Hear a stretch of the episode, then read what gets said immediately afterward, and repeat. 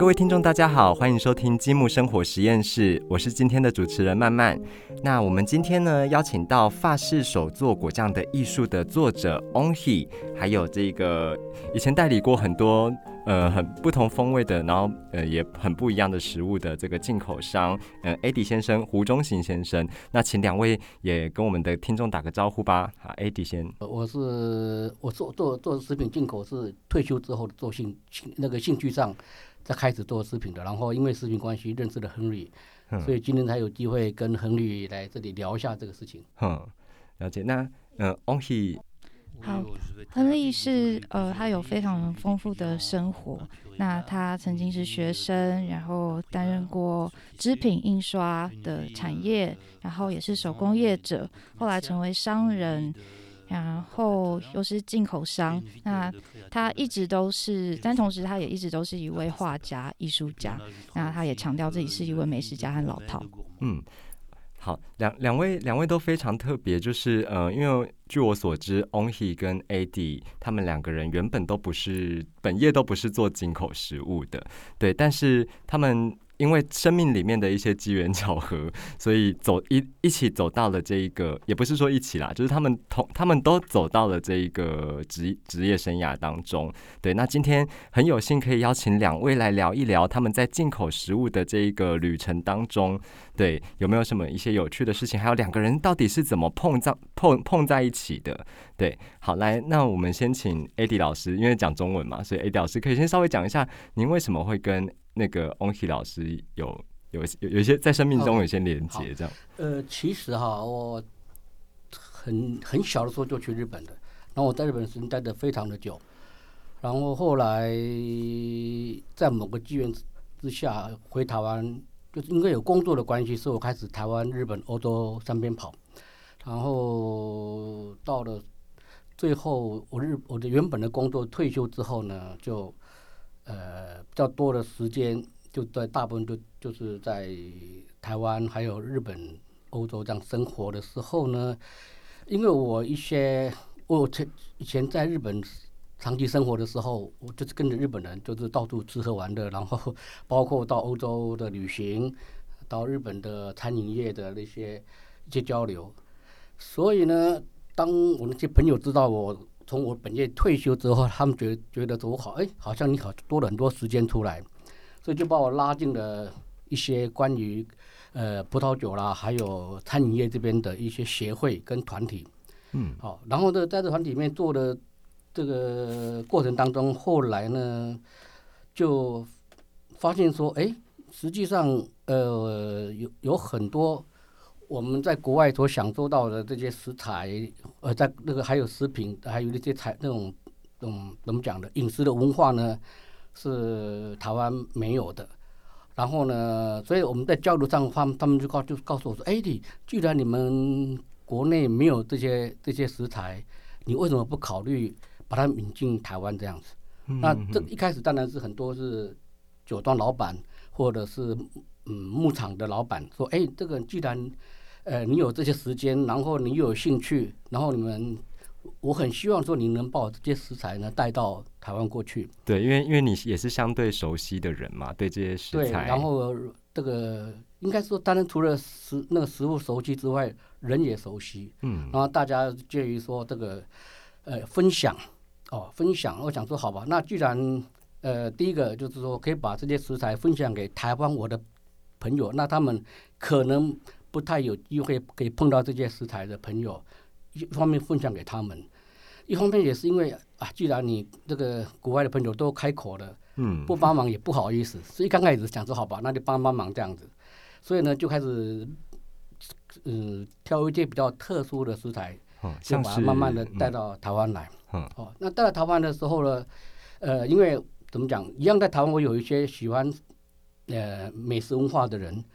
有这个团体，然后其中有一个朋友就介绍我给亨利，他说：“哎，有一个人跟你或许会有很大的共鸣。”然后就这样子把我牵线给了亨利认识。哦，那那个时候亨利刚好是在维丰广场，嗯，在跟日本日本的副总，呃，和那个尼奇高瓦厂在合作这个食材方面的，包括乳酪啊、果酱啊等等的。然后呢，他就我们一碰头之后发现说：“哎。”呃，我跟亨利之外，还有一个日本日本人尼奇高瓦，那我们三个很快就有共鸣，因为我很长时间在我的一开始的饮食的文化是跟着日本人走的，所以跟日本人也沟通也快。对。然后呢，跟亨利之间有欧洲的这个共同的那种文化的经验的体验，所以我们三个很快就就就共鸣起来了。所以就是这样子跟亨利。认识然后熟悉的，嗯嗯嗯，而且有一件很酷的事情是，你跟你跟 On He，On He 就是 Henry，对，对，就是在认识的时候，因为其实双方都不按各自国家的语言嘛，所以你们其实是用英文沟通，对，然后有的时候左以比手画脚，对，嗯嗯，可以可以描述一下这当中就是比较有趣的一些事情嘛，就是你们在一开始沟通的时候，你跟 Henry 都大概讲一下。实际上有呃，经常有很多语言我们沟通的不是那么顺利。哦，当然，这个亨利恩翁与他太太伊莎贝尔帮那个中间帮忙也有很多，但实际上我觉得更多的是我们有时候沟通不来，就直接把那个食品拿出来，大家吃一吃，然后直接表达比较快。我觉得当我们拿了食物出来讲的时候，就只要大家吃一吃，然后比比就大概都知道说他想要表达什么。嗯嗯嗯。那翁希呢？我们同样的问题也问一下翁能力的呃，他说人生中总是有很多就是我们无法预料，就是出乎我们原来原本计划的事。那有时候你会在一个十字路口，就是在做抉择的时候，有时候走上你想要的道路，有时候又是走上出乎预期的道路。那艺术一直都是他最大的兴趣。那他的学生时期就读艺术学院。那这一生就是只要有机会到任何地方，他也都会参访呃美术馆、博物馆。那这个行业，他当年其实是跟呃一些国际的美妆大厂、非常奢华的美妆品牌合作。那借此接触了许多呃呃比较在金字塔顶顶顶层的人，还有一些精英人士。那也因此有了非常就是难得的机会，可以接触到非常顶级特别的料理跟食材。那有一段时间他在中国工作，可是他在一场大病之后就离开了美妆产业，然后来到台就定居台湾，落脚在台湾。那就因缘机会下开始进口食品，然后同时也开始制作果酱。嗯，呃，亨利在做果酱的时候，他也呃认识了当时微风超市负责的采购的西川先生。那西川先生就品尝了亨利果酱之后，邀请他到微风，呃，算是呃站柜展示跟提供试吃。那亨利就在现场切面包、奶油还有果酱，让路过的客人试吃，然后大家都非常喜欢。那也因此，就西川先生决定跟亨利合作，那他们开始就是进口世界各地的食材。那也因为呃越来越受欢迎，他们生意呃越来越受欢迎，然后开始有更大量的欧洲食品的需求。那当然就少不了呃香肠啊，然后火腿啊。那其中最知名的就是伊比利火腿，那就是伊比利火腿牵起了 Eddie 跟 Only 两个人的缘分。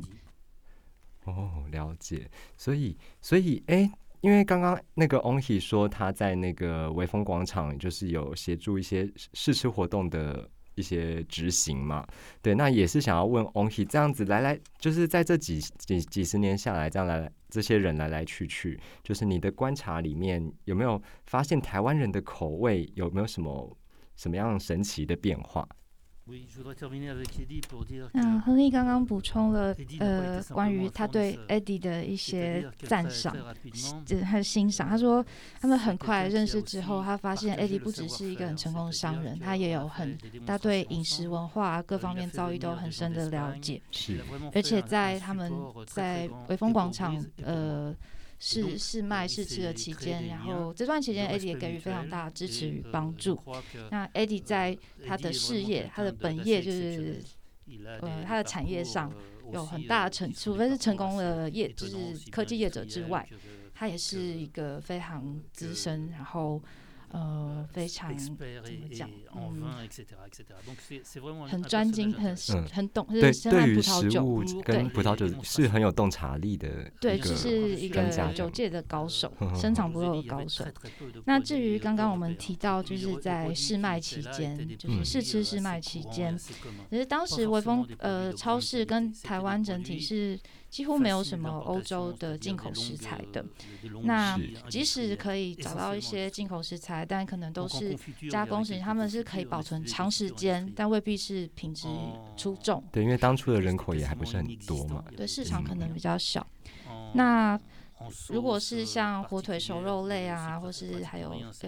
呃火腿、生火腿这些产品，几乎是找不到。嗯。是当时的状况。哎，那 AD 要不要也说一说？你在代理这些食物的过程中，你发现发现到台，你就是从这些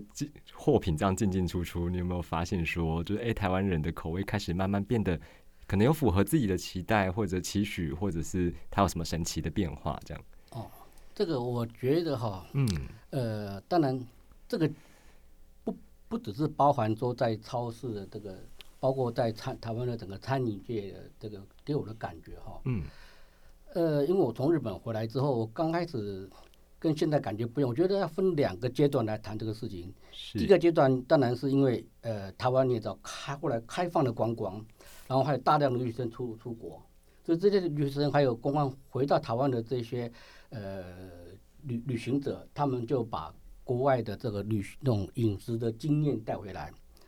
带回来，这是第一个阶段，就是哎，我们觉得这个国外的有法式、有法餐、意大利餐这些的，然后就开始有一些呃这种这种饮食文化在台湾开始萌芽。那第二，然后接下来呢，政府又开放了国外的食材进口，是陆陆续续开放。这一开放之后呢，我们台湾的很多像亨瑞还有其他的这种呃，不管是食材进口商或者是呃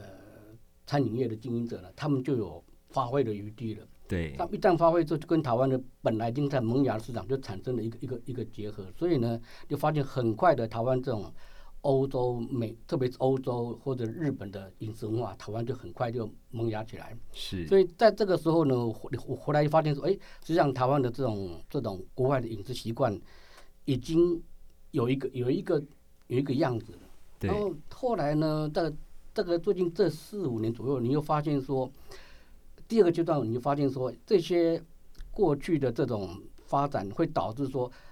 ，OK，我怎么讲？我们中国人，我们台湾人出到国外去，我们的胃还是台湾的胃。嗯。所以你在国外旅行久，你会想吃台湾的菜，是对不对？所以你会一样的道理。呃，台湾的一些餐厅经营者发现说，哎，这个你要让客人长期的、不断的人能够回来的话，你必须要能够满足台湾人的胃。即使是你用的是欧洲的食物或者食材或者。做法做菜的方法，但是要搭配他们对于这些食物的，所以就我们就你发现这几年非非常多的这种所谓中式西吃、西式中吃这种，嗯，就是说把欧洲的食材采用台湾的做法，或者是法式料理用台台湾本地的食材去做，所以你发现这几年呢，我们就变了一种是，呃，完全是不同文化的饮食文化的混合体，可能是制作方法是欧洲，但是采采的采用台湾的。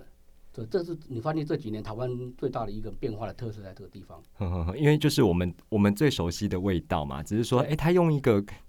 对在我们的想象之外的一个很新奇的方式，做出了一道就是欧式的料理，这样这样子让台湾能在这种本地能够这个国外是国外的饮食能够更加怎么讲生根下去。嗯嗯。所以其实这呃，我们刚刚听到的，其实食材是蛮关键的哦，因为其实。呃，对我来说，我自己的观察是，台湾人就是对于一些很新奇或是从来没有吃过的食物，其实普遍的接受度好像都蛮高的哈。就是不知道 AD 老师怎么看？你说国外的食材吗？对对，呃，就是国外的料理。对，呃，一开始当然是因为讲讲的，就是说，好像我们都是很多从国外回来的，嗯，你还是会很怀念在国外时候的那种经验。还有包括我们旅行者出去，你发现这些这些欧巴桑出到国外去，回来还会讲，哎，我在西班牙吃到伊比利火腿，我在哪里吃到什么什么，所以他们一直也是，可能也是因为这个国外旅旅游的关系，所以他们大家我们还是对这个台湾以外的食材有一种好奇跟呃喜爱的这种嗯。感觉。那只是这个当这个食材开始开放进口之后，这些这个这个这种欲望就会开始被台湾，这可以可以在台湾被到满足到这样。嗯，而且而且你跟翁希老师刚好也是相对于一般人有机会在外面各种闯荡的的一个位置嘛。对那讲到食材啊，我想要就是顺就是顺带延伸一下这个议题，就是因为翁希的这一本《法式手做果酱的艺术》这一本书啊，它其实里面就有提到，应该说它的精髓就是用台湾可以找得到的水果，然后去呃用他们欧式的方法去做。一瓶一瓶的果酱，那这些果酱不是只有单纯的呃单方的一个果酱，它可能是复方的，对，甚至它可以入到这个这个咸菜里面去，对对对。那想要呃请 Onhi 来稍微聊一下这本书，就是你想要带给台湾，就是台湾读者什么样的启发或者是启蒙？那亨利刚刚补充就是，呃，台湾当年虽然已经慢慢开放食品进口，但是仍有非常多的法规限制。是。那有时候他们为了要进口某些食材，必须提出就是所有的像就是合法的检验啊，就是说有进口海关需要的文件。那这些东西其实是非常耗时费，而且呃有时候还会造成食材的浪费。对，就是进口的过程是一条，就是不管是进口单一食品，或者在整个就是呃慢慢克服跟征服台湾食品进口这条路上，都是非常漫长，而且有时候是相当艰难的。嗯，那呃呃，对亨利来说，其实。进口酱料其实是呃比较相对容易的产品，可是酱料他说其实各国以番茄酱来说好了，就是各国都有，中国也有，欧洲的也有，那到底差别在哪里？他认为品质就是关键，就是差异的关键。那由于他就是有非常丰富的旅行经验，就是走遍了世界各地，那也养成他非常挑剔的舌头跟味蕾。那他觉得他一定要进最好的食材，嗯，跟产品。那当微风超市的客人跟他说：“啊，你们的产品真的非常非常棒。”他说：“不用说，我也知我知道很棒，不止对到我的胃，还品质还不错，还很好，非常好。因为呃。”其实非常多的知名大厂，他们其实是工业化生产的，那势必会有一些添加物。那亨利精选的食材跟他进口的食品，有些不见得是知名大厂，是一些小型的小小厂或者是小的制造商，但他们的品质非常卓越超群。那亨利刚刚回到就是我们就是先前提到的。他和 AD 有没有观察到这些年来台湾人的呃味觉喜好，是食品喜好的改变？他说确实是有的。那不仅是旅行经验变得丰富，然后让大家多了一些味觉的体验，就是到国外饮食啊。那由于呃科技进步，还有网络发达，其实其实很多资料在网络上都找得到，甚至食谱，所以大家都可以试做，是有非常多丰富资讯的。那回到他的果酱，他的果酱，他姐姐也是一个做果酱的高手。可是呢，姐姐做的果酱和他的完全不一样，因为姐姐就是非常呃传统法式果酱。那亨利自自称是一个就是嗯，我们说是家里的黑羊吗？他说是个丑小鸭，就是他比较调皮一点。嗯。他就用了很多呃亚洲的食材、台湾的食材，跟他就是到处他的经验，喜欢开立新的格局，对，就是在他的国酱里。嗯 嗯。OK，好，那想要想要再回到我们刚刚的问题哈，就是说，因为 Onki 这一本书啊，当当初的初衷其实也是希望给一些有有想要创业或者是诶有有想要把自己居家做的这一些。呃，果酱也好，或者是其他的食物创作料理也好，然后就是带到这个商商业的这个圈圈里面的人，对，那想知道说，Onhi 在这本书里面希望带给台湾人什么样的启发？对他除了食谱之外，除了配配菜之外，亨利他其实这些年有参观过一些呃台湾的果酱果酱品牌呃果酱公司。好，那呃亨利非常有绅士风度跟骑士风度。他说，嗯，我我不我不说是哪一类型的果酱生产果酱的人，嗯，那总之呢，他参观了一些制造果酱的生产果酱的地方，但他觉得他们采用。其实还是非常工业化的大量制制造的方式。那有时候为了帮助果酱成型，还是会加一些添加物，比方说亨利在书中有提到果胶，它是不用果胶，它是用苹果取代，因为苹果本身就富含果胶。是。那他本人是坚持手工业的手工业者的精神，手工手工艺者，我会说手工艺。那有些人在意的是销售量、销售数字，然后产量。那有些人在意的是味道。那其实，在呃微风超市贩售果酱这些年，亨利不乏有其他的人想要提出合作意愿，甚至在台湾各地扩就是设点贩售。但因为他是手工艺者，他说自己就像是餐厅的主厨。那这样子制作果酱的呃过程还有手法，其实是很难大量生产，没有办法再更多提提高产量。嗯，都是限定版。对他就是拒绝了，因为本着手工职人的精神。嗯，那同样的问题也想要丢给 AD 来来聊一聊，说，哎，就是因为刚刚 Onhe 有。呃，在他的表述里面有就是提到蛮多他自己对于食品呃不添加任何的，就是添加物或是防腐剂这一个坚持。那你在这个做食品代理或者是食物代理的过程中，有没有曾经一度很想要做一些什么样的改革？甚至你已经做了？对。哦，那就举个例子哈。好啊，好啊。观光呃，我们那个食材的话，就举个例子。呃，因为怎么讲，日本的关系哈，那个在俄那个俄罗斯。他们在日本有一个总叫做呃叫做远东总部，然后呢透那个透过日本人呢，日本人牵线，他曾经希望我在台湾代理俄罗斯的鱼子酱，曾经有这么一个一个一个一个计划过来，然后我把这个事情呢跟亨瑞商量了一下，我觉得他毕竟在台湾做了很久了，然后我想问问看他意见怎么样，然后我就把这事情就问了一下亨利，然后亨利就说不要做。他说：“我们不要做，来 就我们就我就我就停止这个这个计划。是那为什么不要做？我们是问一下亨利，对，大家回答会比较好。嗯，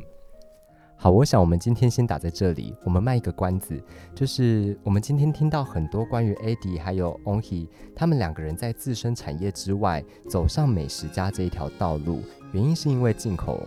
呃进口他们喜欢的食材。”对，那这中间发生了很多有趣的事，也有他们作为一个美食家或者美食爱好者的坚持。那至于为什么 Onhe 要呃这个阻止 Adi 他去卖这个鱼子酱呢？我们下一回节目揭晓。好，感谢你们的收听。那积木生活实验室，我们下次见，拜拜。